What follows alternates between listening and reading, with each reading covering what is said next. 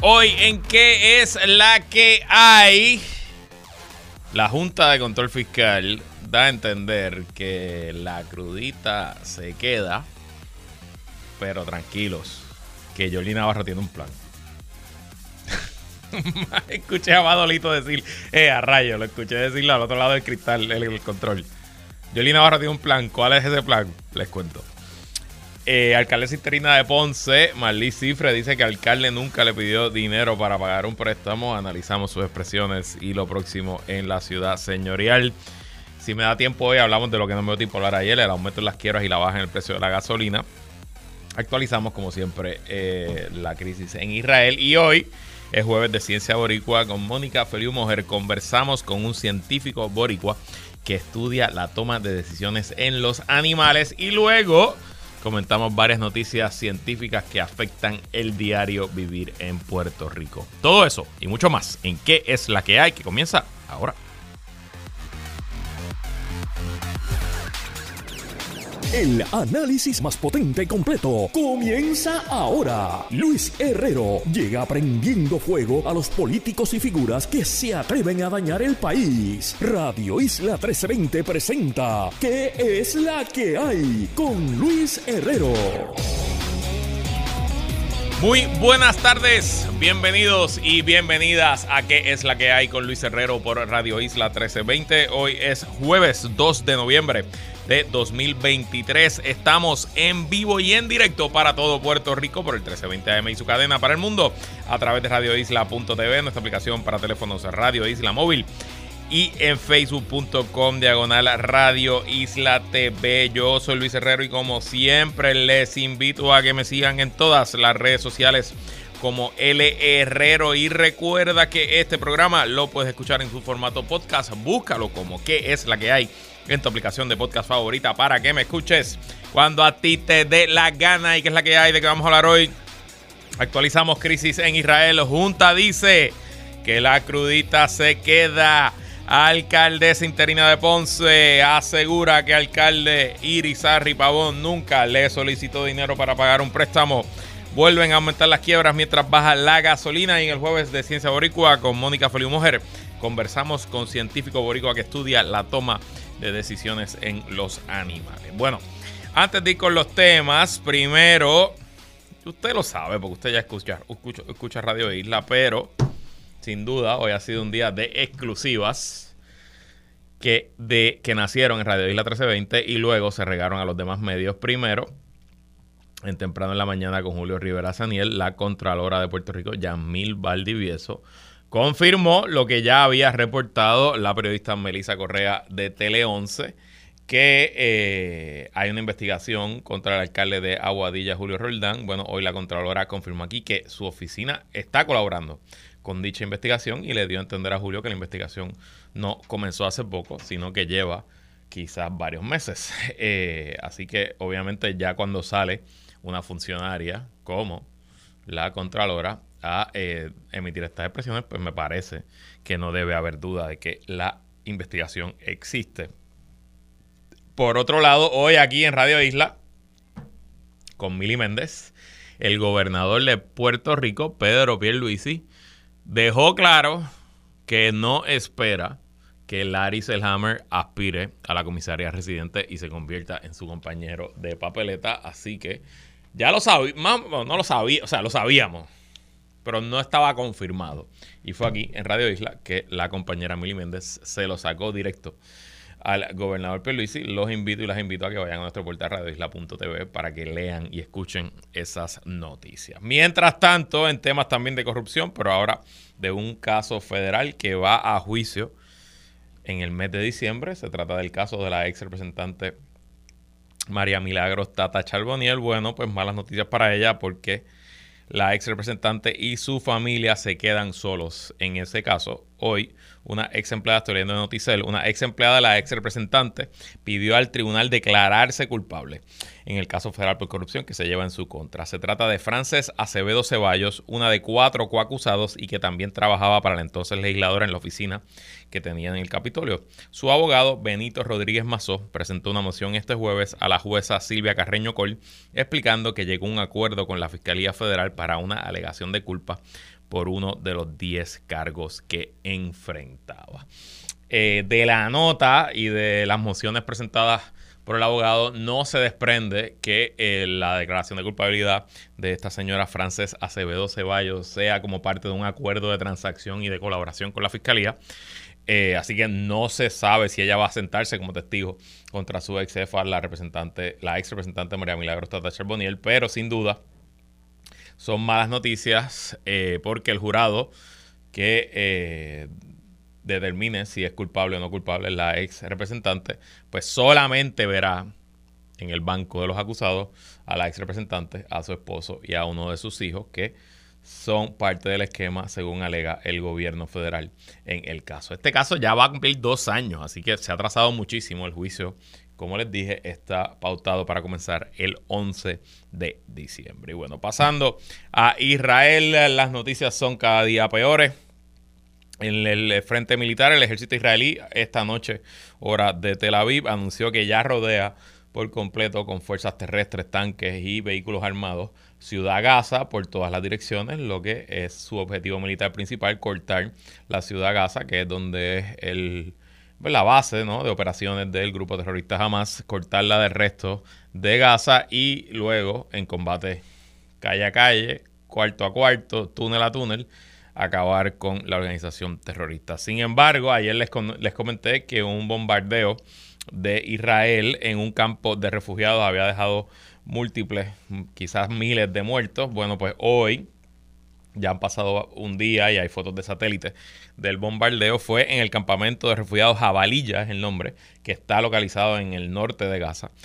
Y según el Ministerio de Salud de Gaza, eh, que, por cierto es un Ministerio de Salud que controla Hamas, recuerden que Hamas es el gobierno dentro de Gaza, eh, pues ellos reportan que hay más de mil muertos, heridos o desaparecidos como resultado del bombardeo. Israel justificó el bombardeo a ese campamento de refugiados eh, diciendo que en él estaba escondiéndose uno de los principales comandantes militares de Hamas.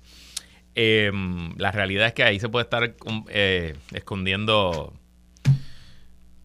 la reencarnación de Adolfo Hitler y de todos modos es un crimen de guerra bombardear un campamento de refugiados, ¿no? Así que obviamente pues esto es una situación bien, bien, bien triste y bien lamentable porque, como les dije al principio del segmento, cada día trae noticias peores que el día anterior.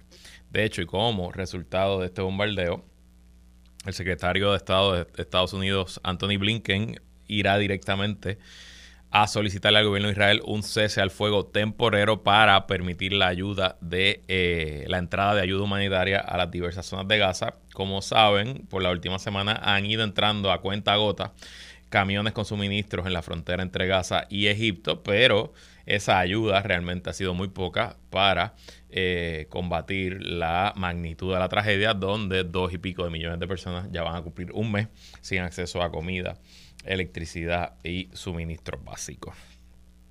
También mucha expectativa porque mañana viernes Hassan Nasrallah, que es el líder del grupo militante libanés Hezbollah, que se ha mantenido en silencio desde que comenzó la crisis el 7 de octubre, mañana anunció que ofrecerá un discurso eh, que eh, pues se espera que dé un poquito de dirección de cuál es la posición del grupo en cuanto al creciente conflicto y si se unirá al conflicto. Recuerden que Hezbollah opera específicamente en el Líbano y eh, entra en combates constantes, bombardeos, cañonazos de parte y parte con el ejército israelí en la frontera norte de Israel. Y si Hezbollah, que es un grupo más grande, más organizado, mejor financiado, con táctica y con equipo más pesado que jamás, si Hezbollah decidiera entrar como combatiente en esta guerra, bueno, pues se complicaría bastante la situación para el ejército israelí, se le abriría un frente en el norte y serían entonces sus ciudadanos los que pudieran estar recibiendo bombas, misiles, cohetes, entre otros. Así que mañana veremos qué dice y obviamente le traeremos la información en qué es la que hay. También eh, los republicanos en el Congreso, el nuevo presidente de la Cámara, ¿cómo es que se llama? Dios mío Johnson, Mike Johnson, ese mismo, eh, comenzó su primera acción politiqueando con este tema, específicamente con Israel, ayuda a Israel. Él, eh, como saben, el presidente Joe Biden hace dos semanas envió un paquete al Congreso para, de ayuda militar que incluía en un solo paquete a Israel, a Ucrania, a Taiwán y también un dinero para la frontera entre México y Estados Unidos. Pues el presidente, el nuevo presidente del Congreso y los republicanos presentaron una legislación para solamente dar 13 mil millones a Israel, a nadie más, sacar a, Ucrania y a Taiwán de la ecuación. Pero peor aún, están jugando eh, a la politiquería porque a la misma vez que le dan 13 mil millones a Israel, cortan 13 mil millones del presupuesto del IRS. Con el argumento que suena lógico, pero realmente es un argumento que no tiene ningún tipo de mérito, que cada aumento en ayuda militar hay que verlo con un recorte en gasto público. Por otro lado, eh, la realidad es que quitarle 13 mil millones al IRS, eh, lo único que haría es que el IRS recoja menos impuestos, así que al final sería hasta peor para el déficit que no hacerlo. Pero de nuevo, nada de esto importa. Lo sustantivo poco importante es el show, el espectáculo que pueda crear este señor Mike Johnson para tratar de mantener la coalición que lo llevó al poder unida y de nuevo, este es su primer acto sustantivo como speaker a una semana de ser electo y es un acto politiquero y falto de seriedad. Bueno, y hablando de politiquería y falta de seriedad, aterricemos en Puerto Rico.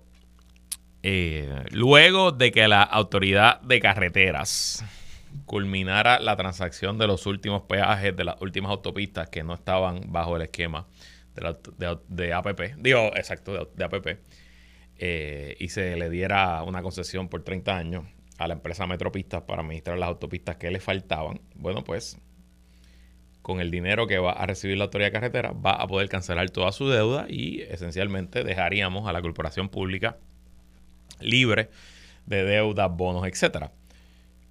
Esa acción provocó que la legislatura se moviera muy, muy rápido para eliminar la crudita porque la crudita es el impuesto que todos y todas pagamos al echar gasolina, con el cual se pagaban las obligaciones y los bonos de la autoridad de carretera. Y tengo que decirles que tiene todo el sentido del mundo si el impuesto de la gasolina era para pagar la carretera y ya carretera no debe nada y no va a deber nada en el futuro porque no va a construir más autopistas, todo se va a hacer mediante el modelo APP. Bueno, pues ¿para qué rayo nos va a cobrar la, la crudita? Así que en esta se la tengo que dar a los legisladores, vamos a quitarla. Pero claro, la Junta de Control Fiscal le mandó una cartita ya a la legislatura dejándole saber que la crudita se queda. Leo de Noticel del licenciado Oscar Serrano. En una carta del miércoles, el ente fiscal recordó al gobernador y a la legislatura que en 2022 aprobaron una suspensión de 45 días en el coro de estos impuestos después de que el gobierno identificó fuentes alternas para los fondos que se dejarían recibir. Lo mismo podrían hacer para eliminar permanentemente estos impuestos pero se requeriría encontrar fuentes alternas que produzcan los aproximadamente 500 millones anuales que genera la crudita. O sea, son 500 millones cada año que pagamos los puertorriqueños y las puertorriqueñas impuestos a la gasolina y esos 500 millones pasan ahora al Fondo General, no necesariamente pasan a carreteras. De hecho, Carreteras no ha pagado una deuda desde que nos declaramos en quiebra en el 2015. Eh, así que por del 2015 para acá, todo lo que se ha levantado en la crudita no ha ido a carretera. Ha ido a Hacienda, al Fondo General, y de ahí se ha gastado. Y la Junta está diciendo, yo no tengo problema con que quites la crudita, pero entonces me tienes que reemplazar los 500 millones que la crudita genera.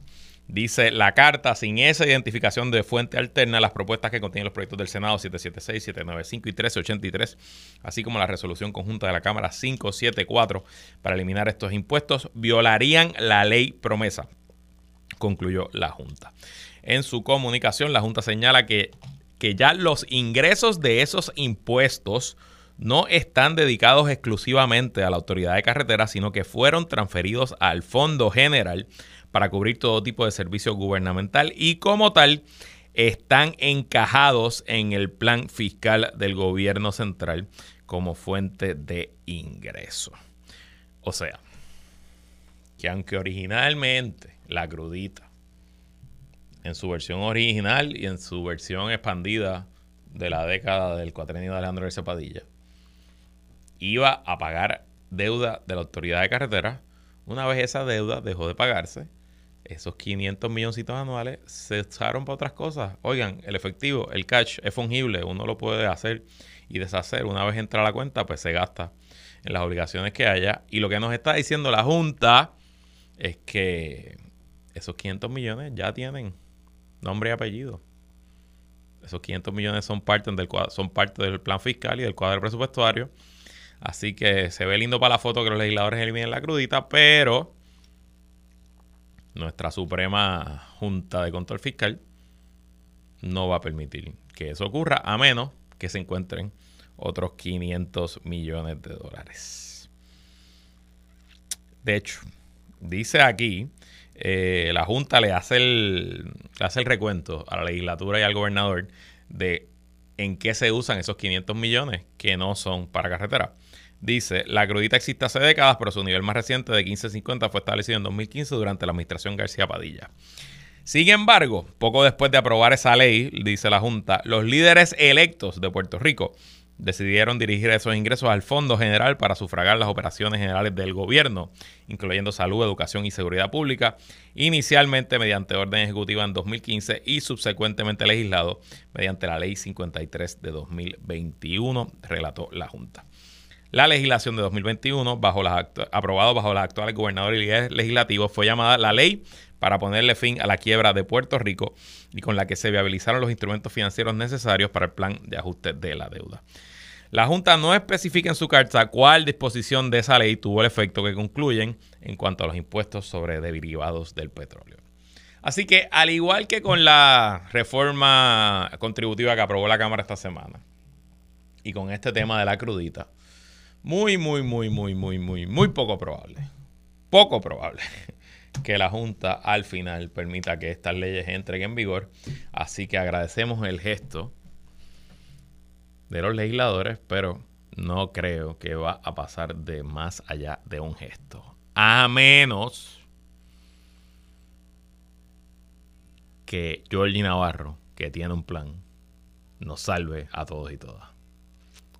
Manolito, no te rías, chico. Ok. Como les dije al principio, la Junta le dijo a la legislatura y al gobernador, ¿tú quieres quitar la crudita? Perfecto. Consígueme otra fuente de ingresos de esos 500 millones. Y Jordi Navarro hoy envió la idea que va a levantar esos 500 millones. Leo, de Noticel. Georgie Navarro quiere reemplazar la crudita con impuesto a OnlyFans. Como una posible alternativa para ayudar a compensar por lo que dejaría de generar el fisco, la llamada crudita 2, el representante PNP ha propuesto que se aplique un impuesto a las ganancias generadas por creadores de contenido en la plataforma OnlyFans. El que quiera vivir de la fresquería tiene que pagar, dijo Navarro. Para los y las que no sepan, OnlyFans es una plataforma eh, de suscripción que se popularizó, existía antes, pero se popularizó durante la pandemia, eh, donde eh, creadores y creadoras de contenido pues se quitan la ropa y crean contenido para adultos a cambio de una membresía o de pagos particulares. la plataforma tiene millones de usuarios al mes tiene millones de creadores y creadoras de contenido en el planeta entero y me imagino que debe tener unos cuantos en Puerto Rico. De hecho, el secretario de Hacienda la semana pasada o la anterior, hace poco, nos dejó saber que están detrás de varios creadores de esos contenidos que no rindieron planilla el año pasado porque OnlyFans le envía una 480 al gobierno. Así que Hacienda sabe quién está cobrando de OnlyFans. Em, este, el tema es el siguiente, Jordi Navarro. Para levantar 500 millones en impuestos, ¿cuánto están facturando en OnlyFans en Puerto Rico? Porque si tú le pones un impuesto de 25% a OnlyFans para levantar 500 millones, digo que no le vas a poner un impuesto de 25% y ya esa gente está pagando impuestos. By the way, eso será como. Ah, y pagan IBU, porque la suscripción, al igual que las suscripciones de Netflix y eso, una suscripción de OnlyFans también paga IBU. Eh, pero si tú le fueras a poner un impuesto de 25%, pues las creadoras de contenido en Puerto Rico de OnlyFans tendrían que generar 2 mil millones al año. ¿Verdad? Porque es la única forma de generar 500. Si le fueras a poner un impuesto de 10%, pues tendrían que generar 5 mil millones al año. Así que si en la suma todas las creadoras de contenido en Puerto Rico por OnlyFans están generando 5 mil millones de dólares al año, pues yo creo que deberíamos todos dejar de estudiar y de trabajar y no hacer OnlyFans porque es un montón de dinero. Así que obviamente no. No creo que haya mucha seriedad aquí de parte de Jordi Navarro con este tema. Simplemente se está tratando de montar en la ola detrás de la noticia de eliminar la crudita, pero eh, eh, obviamente este, no creo que aquí esté la solución para que paguemos impuestos, que paguen más los creadores y las creadoras de contenido de OnlyFans. Georgie Navarro will be Georgie Navarro. Y pasando a noticias de Ponce hoy, la alcaldesa interina de Ponce, Marlí Cifre, tuvo su primera conferencia de prensa como alcaldesa interina allí acompañada por el gabinete, contestó las preguntas de la prensa. Tengo que decir que eh, habla muy bien de la alcaldesa interina que se atreva a convocar a la prensa, recibirla ahí en la alcaldía y contestar todas las preguntas. Si lució bien, no lució bien, esos son otros 20 pesos, pero la realidad es que no tenía que contestar preguntas, no tenía que hacer esta conferencia de prensa y se atrevió, lo hizo y bueno, enfrentó la, eh, enfrentó la fiscalización de los medios de Puerto Rico. Leo del nuevodía.com aunque reconoció que hizo donativos políticos, la alcaldesa interina de la ciudad, señora Marlí Cifres Rodríguez, negó este jueves que el suspendido ejecutivo municipal Luis Irizarri Pavón le haya solicitado dinero para pagar un préstamo personal de 50 mil dólares que utilizó para financiar su campaña de 2020. En una conferencia de prensa celebrada en la Casa de Alcaldía, Cifres Rodríguez confirmó que hizo aportaciones al Partido Popular Democrático que iban dirigidas al comité de campaña de Irizarry Pavón. Sin embargo, no precisó si las aportaciones fueron realizadas en efectivo o mediante la aplicación de ATH móvil. El alcalde de Ponce, ni como alcalde, ni como candidato, ni como doctor, ni como amigo, nunca, jamás, nunca me solicitó ni pidió dinero alguno, agregó la alcaldesa interina, que respondió con un sí a la pregunta de si pondría las manos en el fuego por Irizarry Pavón. Ese es el problema con hacer conferencias de prensa, que te hacen este tipo de preguntas complicadas. Pero bueno, la, la alcaldesa interina contestó como pudo. Y curioso que ella dice que el alcalde nunca le pidió dinero pero según entendemos de las alegaciones y de lo que conocemos del caso, es que el alcalde no era necesariamente el que pedía el dinero, sino que eran personas a los que el alcalde le asignó pagarle el préstamo, que entonces esas personas fueron a pedirle el dinero a otras personas. Así que ella puede que no, está mintiendo cuando dice el alcalde nunca me pidió dinero, pero eso no quiere decir que el alcalde no cometió delito. Pero bueno, eh, por ahí va el asunto planteó además que las aportaciones las pudo haber hecho de muchas formas y que eso consta en los récords del Contralor Electoral. Sin embargo, no respondió si los donativos lo hizo personalmente o mediante un tercero. No voy a entrar en más detalles con relación a las aportaciones porque eso en su momento se va a ver.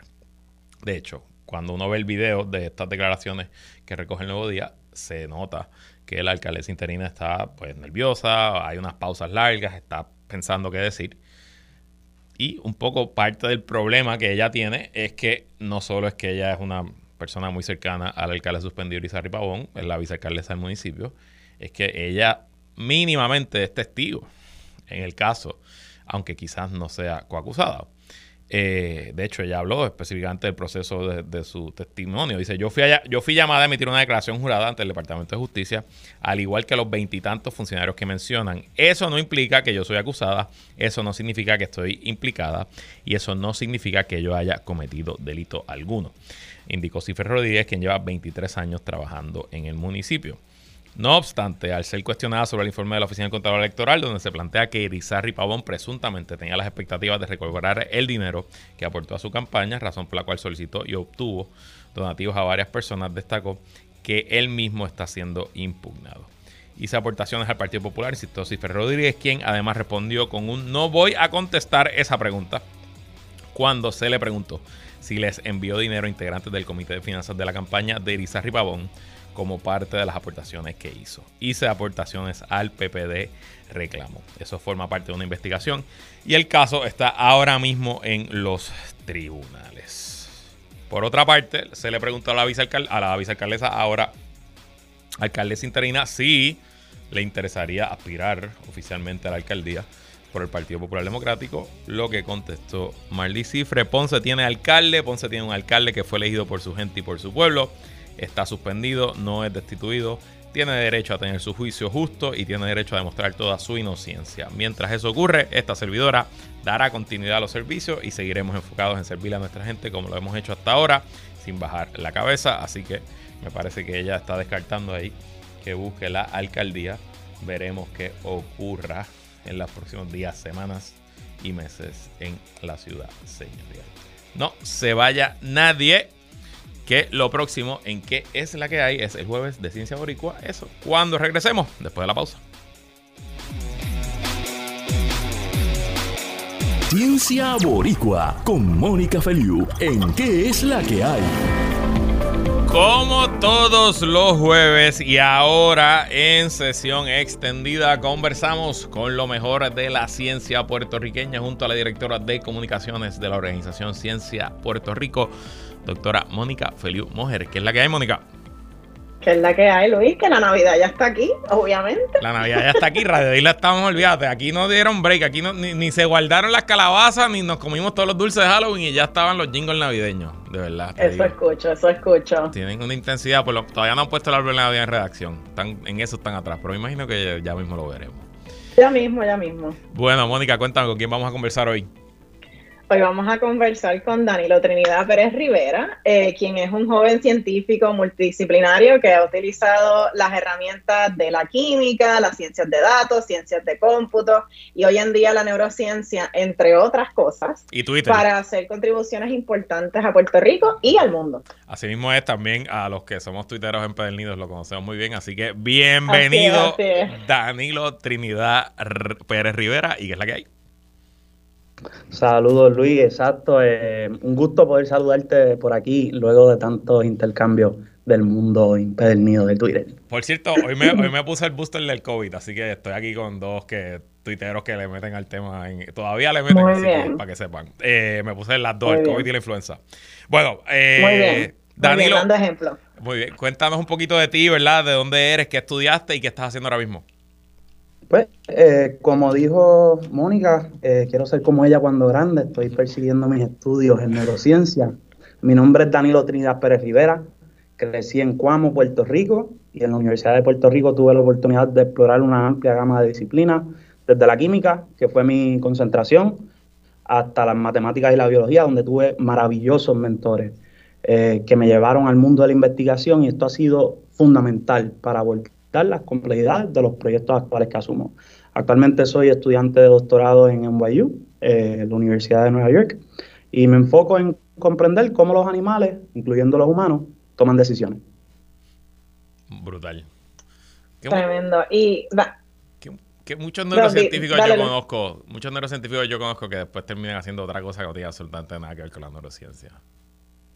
Bueno, eh, todo emerge de, nuestro cerebro. Va a ser bien difícil que tú encuentres algo que no tenga que ver con neurociencia. Qué bien contestado, qué bien contestado. Me voy a callar la boca, no voy a decir más nada. Danilo, recientemente eh, a ti te ¿no? escribieron un perfil sobre ti en una publicación de una beca de ciencias de cómputos del Departamento de Energía de los Estados Unidos, que entiendo que es una beca que tú actualmente tienes. Y esta publicación pues destacó algunos de tus logros porque no los pudieron incluir todos.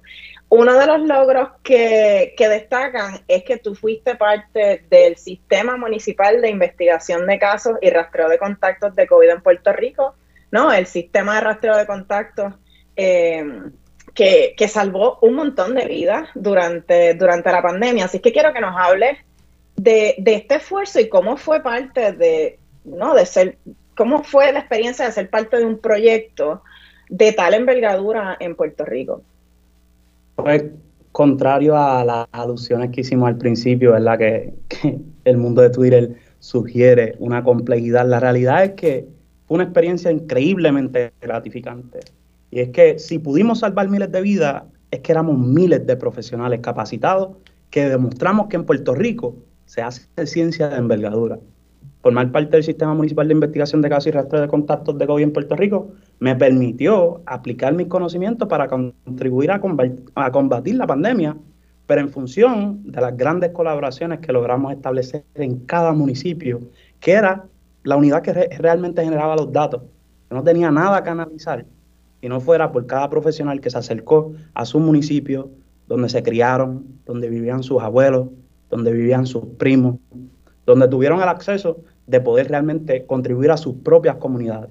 Y trabajar en una iniciativa tan crucial me mostró el impacto directo que la investigación científica y la colaboración entre profesionales puede tener tanto en la salud como el bienestar de nuestras comunidades.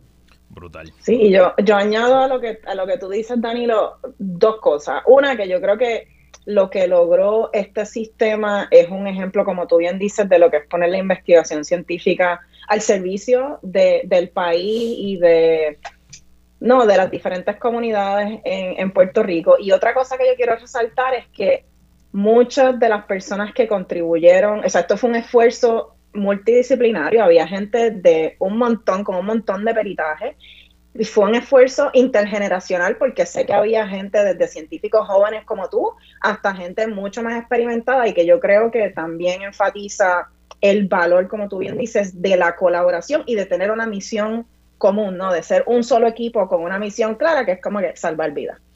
Tanto así, ¿verdad? Que próximamente vamos a estar eh, publicando, ya está anunciado por el editor en jefe de la revista, en la revista principal de salud pública de todos los Estados Unidos de América va a estar el trabajo de este equipo. Así que estamos sumamente orgullosos de eso y próximamente va, a estar circulándose en, ese medio principal de, la evaluación de la salud pública en todos los Estados Unidos. Hashtag fronteamos porque podemos. Eh, Danilo, ¿eh?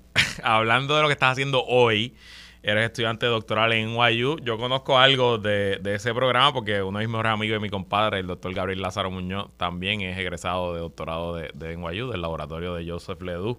Y él investigaba temas del miedo. Tú estás investigando cómo los animales, incluyendo los humanos, toman decisiones. ¿Cómo rayo uno estudia cómo los animales toman decisiones? ¿Llenan una encuesta? ¿Cómo, cómo funciona? Bueno, yo, yo Ledu estudia hasta, hasta tocando música. Ledu tiene una banda de música, ¿cómo se, no me acuerdo, yo, yo los vi tocar una vez, no me acuerdo el nombre de la banda. Bueno, no importa. Eso subraya la, la diversidad de instrumentos que nosotros tenemos a nuestro alcance como neurocientíficos, ¿verdad? Porque nuestro, lo, que nos une a todos estos sujetos, ¿verdad? Es, es un cerebro maravilloso que tiene como base celular, ¿verdad? E, esta unidad que nosotros llamamos neurona. Así que estudiar cómo los animales toman decisiones, utilizar una combinación de enfoques que van desde observar el comportamiento de estos animales hasta el análisis de datos que podemos obtener, ¿verdad? Medidas directas de cómo esas celulitas están disparando en cada momento. Entonces, utilizamos técnicas avanzadas, eh, implantamos unos electrodos en unas regiones bien particulares que basado en el conocimiento que tenemos de la literatura científica, cómo las diferentes especies han evolucionado y desarrollado estas capacidades, pues vamos modelando matemáticamente estos circuitos neuronales que subyacen el proceso de la toma de decisiones.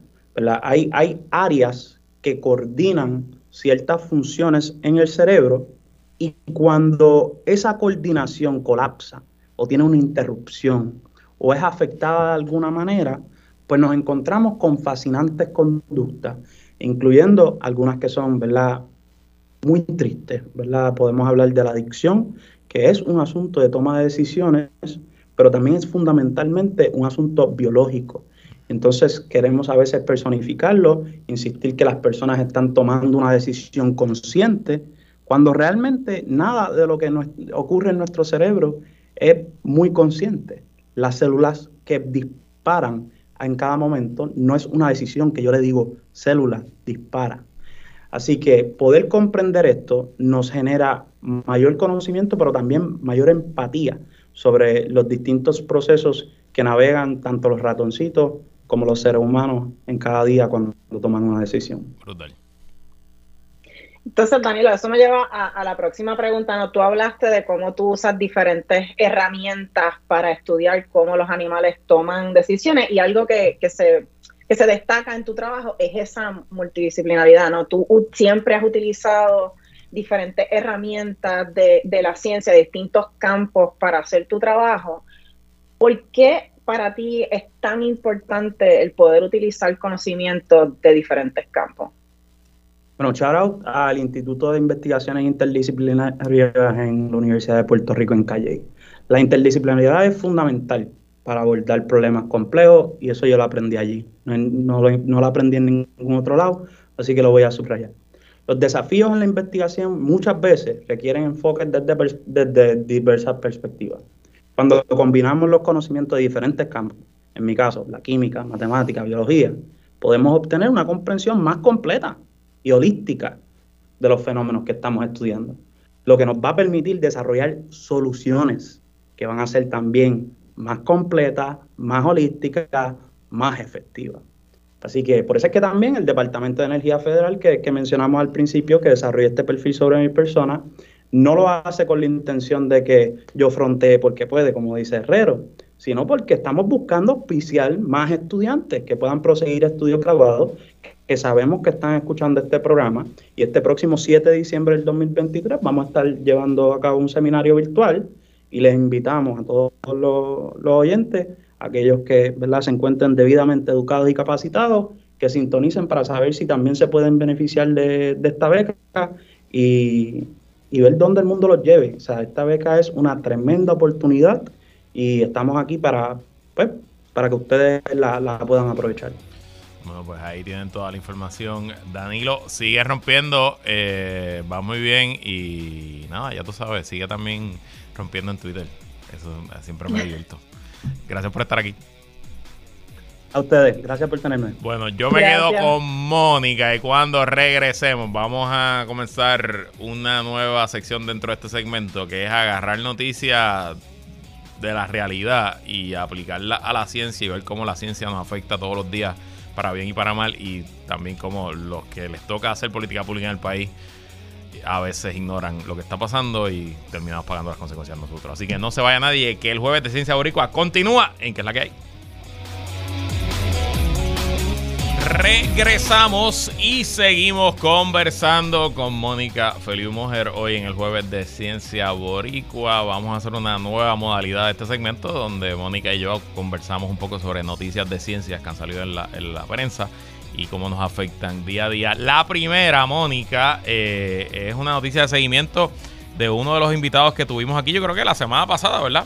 Fue que tuvimos la semana pasada al doctor Alexis Rodríguez Cruz eh, de eh, la Universidad de Puerto Rico en Utuado, que había sido parte de un equipo que había publicado un estudio de las zonas propensas a derrumbes en Puerto Rico. ¿Qué te llamó la atención de cómo la prensa cubrió esta noticia? Pues mira, a mí me llamó la atención que la noticia, en la noticia esencialmente eh, el periodista no le hace un acercamiento al Departamento de Transportación y Obras Públicas sobre qué están haciendo en respuesta a estos hallazgos, ¿no? Lo, que Luis Alexis y sus compañeros eh, encontraron o evidenciaron es que hay más de un millón de personas en Puerto Rico que están en alto riesgo eh, de deslizamientos, en áreas de, alto riesgo de deslizamiento, y eso tiene una serie de consecuencias, más allá de la infraestructura, tiene unas consecuencias de salud mental, de salud, de salud pública, eh, de seguridad alimentaria, ¿no? Tiene un montón de consecuencias. Y a mí me llamó la atención que, pues, el, ¿no? la, la persona, la, representante del DITOP habla sobre, pues, un programa de monitoreo de taludes que tienen, que se han comprado equipos eh, no pesados que se movilizan cerca de áreas de mayor riesgo cuando hay lluvia. Y a mí esto me llama la atención porque para mí eso no es prevención. ¿no? Y yo, yo creo que una de las cosas que, que honestamente me dio coraje cuando leí el, el, artículo y la respuesta del Departamento de Transportación y Obras Públicas a, a estos hallazgos es que no, en Puerto Rico todavía se sigue reaccionando a, a este tipo de, de situaciones eh, y a este tipo de desastres. Y yo estaba comentando con Luis Alexi eh, cuando vi la noticia por, por WhatsApp y él me dijo algo que, que, yo, que resuena mucho conmigo, es que en Puerto Rico todavía los desastres se tratan como si fueran naturales. Eh, bueno, en Puerto Rico hay un montón de riesgos de fenómenos naturales, huracanes, terremotos, deslizamientos, inundaciones, y esos son fenómenos naturales, pero yo por lo menos evito decir desastres naturales porque los desastres que vienen después de esos fenómenos son políticos, son por la falta de voluntad política, son por la, falta de, prevención, de planificación, de mitigación de parte del gobierno y de otras instituciones. Em, así que me, primero me alegró de que se le está dando seguimiento a los resultados de, este hallazgo, ¿no? Y creo que es otro ejemplo más de cómo, de la importancia que tiene el que se comunique la ciencia que se hace en Puerto Rico de una forma que sea accesible y después espacios como el que nosotros tenemos aquí del Jueves de Ciencia Boricua. De acuerdo, y eh, yo creo que se lo dije a, Luis Alexi en nuestra entrevista, el, el, peligro de estos derrumbes obviamente es el inmediato que pueda causar muerte, que, que bloquee la eh, transportación a la comunidad, etcétera pero el, el, problema a largo plazo es que los municipios no, no tienen el equipo, la maquinaria para atender estos derrumbes usualmente. Y el proceso de permisología y de erosión de fondos para que se pueda arreglar el derrumbe pues toma años. Y de hecho, hoy eh, son cientos todavía los derrumbes del huracán María que no se están atendiendo o que apenas se están empezando a construir muros de gaviones, a hacer mitigación, a reforzar carreteras. O sea que siete años más tarde son cientos. Y si la situación va a seguir empeorando y si vamos a seguir desarrollando y construyendo en áreas propensas a estos derrumbes, bueno, pues la cosa no va a mejorar. Y bueno, la otra no. Dime, dime. Y, perdóname, y creo que lo que entonces eso hace aún más hincapié en, la importancia de la prevención, que en lugar de estar diciendo, ahí vamos a apagar el fuego porque ya surgió, ¿por qué no tomar? O sea, es, más costo efectivo en todo el sentido de la palabra, que el gobierno en todos los niveles esté invirtiendo en medidas de prevención en lugar de, simplemente esperar a responder a que pase el problema, ¿no? Es, mejor prevenir que tener que remediar. Así es. Eh, y yo creo que, esto hace hincapié en, la importancia de que, pues, de que le sigamos exigiendo a nuestros oficiales electos eh, de que nos den planes concretos y detalles de cómo piensan atender este tipo de problemas. De acuerdo, de acuerdo. Entonces, otro de los artículos que quería, em, quería resaltar es en reacción a las lluvias históricas que se vivieron en Puerto Rico el viernes pasado. En San Juan se rompió récord de precipitación, eh, básicamente duplicó, si no me equivoco, el récord de la década de los 50, lo que provocó inundaciones gigantescas. Y bueno, pues el periódico El Nuevo Día eh, esencialmente escribió una historia el lunes, si no me equivoco, que dice que 150 mil personas en Puerto Rico viven en riesgo de perderlo todo. Que no es que viven en áreas inundables como tal, es que viven en áreas que cuando se inundan se le mete todo el agua a la casa y lo pierden todo. ¿Qué te pareció la, la nota y un poco lo que está, cómo reacciona el gobierno y las autoridades?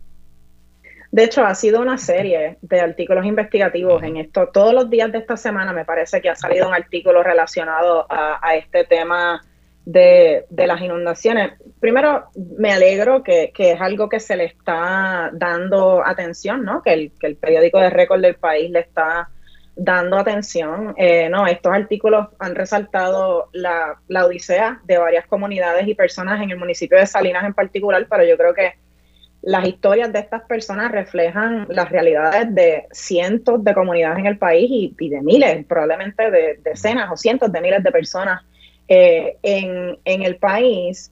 Eh, y de nuevo, a mí lo que me, lo que me da coraje de leer estas historias es, es el énfasis en como que pueden decir, como, es, es, la actitud pasiva, ¿no? De, pues, esto es un desastre que va a pasar, ¿no? En una de las historias eh, que se publicó esta semana en el periódico, se resalta que no en Puerto Rico hay diferentes planes que, y reglas y eh, políticas no que dicen que pues por esta, este análisis de qué áreas son más inundables no se puede o no se debe construir ahí, pero que hay tantas formas de encontrar excepciones a estas reglas que esencialmente se continúa eh, construyendo en estas áreas inundables. Y yo, yo siento que en Puerto Rico particularmente desde la política pública que se hace en el gobierno, no, todavía como que no se acaba de entender que esto no solamente es un problema de ayer, que, hay que había que atender ayer,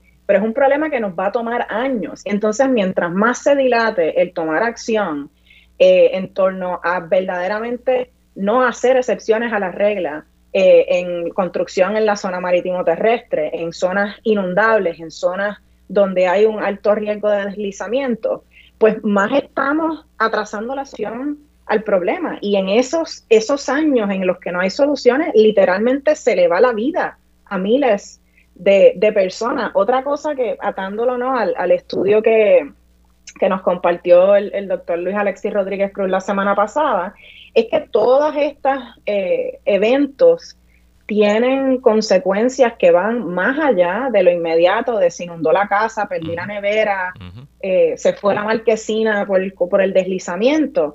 Tienen consecuencias de salud sobre las personas y sobre todo tienen consecuencias sobre personas que ya están vulneradas, personas que ya están marginadas. Muchas de las historias eh, en estos artículos de la serie investigativa sobre inundaciones que se ha publicado en el Nuevo Día son personas mayores. Puerto Rico es un país donde casi el 30% de la población es mayor de 60 años. Entonces, no estamos en muchos aspectos, no tenemos políticas públicas que toman en consideración esa realidad y este problema, si no hacemos nada, va a seguir eh, empeorando y esas personas que ya están en mayor riesgo, que ya están en mayor vulnerabilidad, van entonces a sufrir aún más, ¿no? Sin duda, ¿no? Y al final del día, eh, ¿de qué vale los miles de millones de dólares que se han invertido en fondos de recuperación si cuando venga la próxima el próximo fenómeno natural eh, se tira todo por la borda literalmente o de qué vale eh, de que construyamos cosas bonitas caras chulas que en la próxima inundación terminan pues, convirtiéndose en, en, ruinas ¿no? y acabando con las vidas y la propiedad de las personas me gustó mucho este formato, Mónica, estuvo bien nítido. Vamos, vamos a repetirlo más y seguir trayendo la ah, ciencia pues. a la radio puertorriqueña. ¿Qué te parece? Pues, pues sí, me parece, me parece muy bien. Y antes de irnos, quiero, quiero recordarle a la gente que ahora que estamos casi un año exacto de las elecciones, eh, es importante que le exijamos a, a nuestros candidatos y candidatas que nos den, que nos propongan soluciones concretas para, para estos problemas. Estos son problemas eh, urgentísimos para, el país. Eh, y yo creo que no les exigimos lo suficiente a nuestros oficiales electos y a nuestros políticos sobre estos temas. Sin duda. Bueno, Mónica Feliu Mujer, gracias por estar aquí. Hablamos el jueves que viene. Hablamos el jueves que viene. Bueno, no, el jueves que viene yo estoy de vacaciones, pero hablas con Ivonne. Hasta aquí esta edición de ¿Qué es la que hay con Luis Herrero? Como siempre, agradecido de su sintonía y patrocinio. Quédese con nosotros, la mejor programación y análisis de la radio puertorriqueña continúa en Radio Isla 1320. Lo próximo, el informe del tiempo con Suheili López Belén. Hasta mañana.